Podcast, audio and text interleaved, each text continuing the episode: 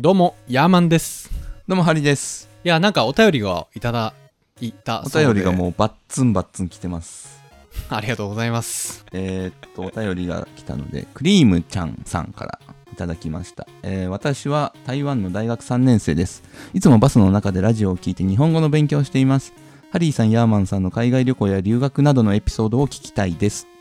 とのことですなるほど。あ、クリームさんありがとうございます。 ありがとうございます完全に僕ありがとうございます宛てではないというのだけわかりますねなんでな、なんで な。え、ハイリーさん海外旅行したことあるんですか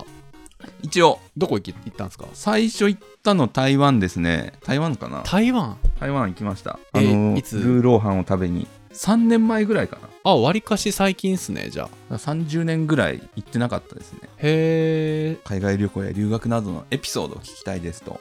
ー、エピソード、言われてます。よ、留学は僕大学生の時にカナダのバンクーバーに留学してたんですよその時は全く僕英語喋れなかったんですよね大学生の時でホームステイしてて、えーお父さんがもうネイティブのカナディアンでお母さんがフィリピン人だったんですよねここで生活しながら英語を少しずつ勉強したって感じですねめっちゃダイバーシティですねやっぱりカナダって昔から10年前も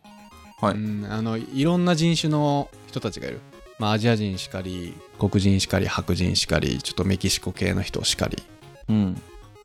なんかまあいろんな文化がこう混ざってるっていう感じかなで全然法律も違いますよねやっぱり当時はダメだったんだけど今はあのーカナダバンクーバーは確かマリファナが合法なんですよああそうですねマリファナで上場してる会社がありますよねあカナダにうん、なんかね、これ知らない人結構衝撃やと思うよね。日本で大麻って言ったらさ、すごいなんか、罪の重い犯罪じゃないですか。でもカナダって全然みんな普通に吸ってるんですよね。なんかリラックスするために。で、まあ僕はその留学経験を機に、やっぱ海外志向がものすごく強くなったっていう。はあ初海外なんですかそれが初海外はねいつだろう大学生の時に僕ゼミで中国の研究を取ってたんですよでゼミのメンバーと中国をむちゃくちゃ2週12週間ぐらいかけて回ったんですよもう北京からぐわーって下まで行ってうんその時の中学の中国の印象は最悪でしたねあなんなら中国ちょっと嫌いになって帰ってきたもんねあの反日みたいなところを勉強してたんで実際ねあのすごい反日にあったんですよねほうほうあのレストラン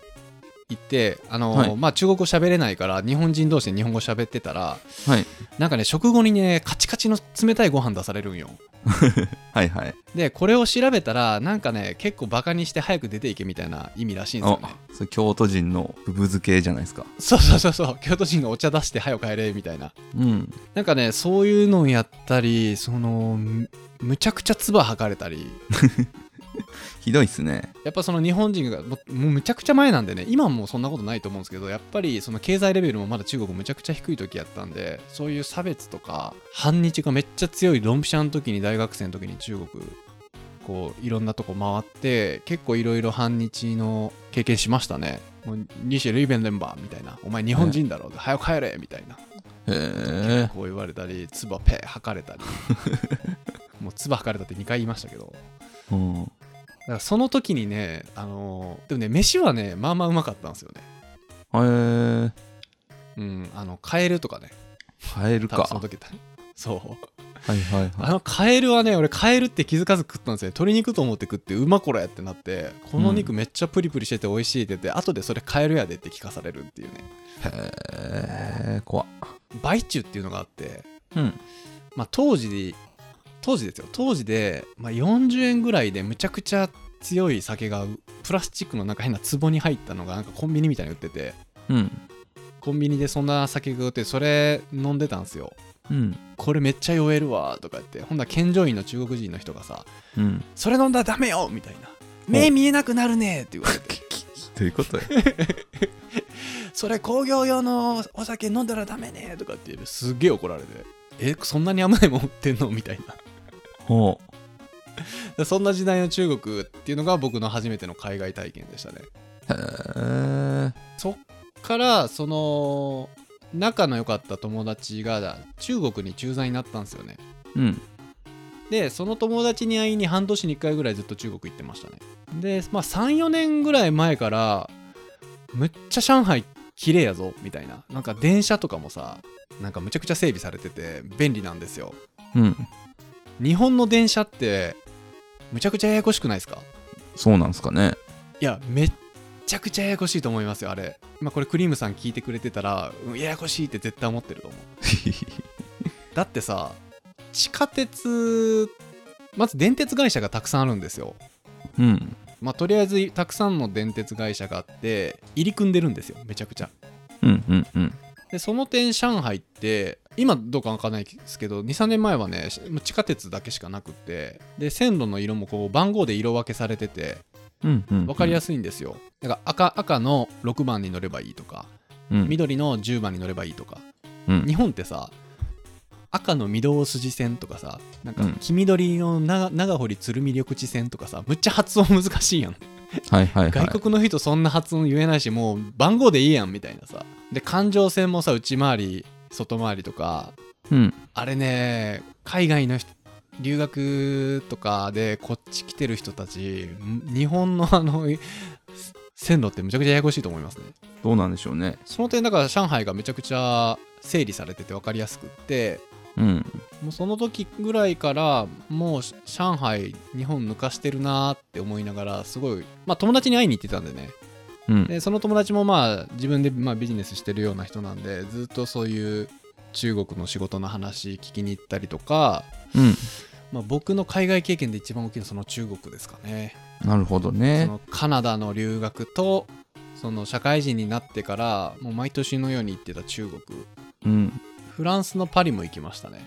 これ新婚旅行で行ったんですけど僕フランスのパリでめっちゃ怖い思いしたんですよはいパリってめっちゃ綺麗なイメージあるじゃないですかうーん、あんまないかも。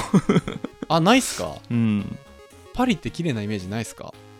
あ凱るか旋な。門とかさあーイルミネーショはンいとかさ、俺行ったのが7年ぐらい前かこれもはい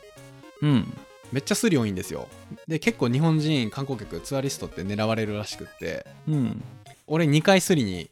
やられてるんですねパリでほうほうほで1回目あやられてるっていうかやられかけたで1回目があの、ね、いきなりね新聞紙をパンって投げつけられてう。うんとっ。さにキャッチするじゃないですかうん。ほんならなんか怖い人にがバーってた寄ってきてお金要求されるんですよほお前その新聞受け取っただろこれ何ドルだって払えって言ってくるんですよね、う。ほう。うん、なでるほど結構詰め寄られるみたいなのがあってうん。で俺はその時強気にその新聞紙を投げ返したって いう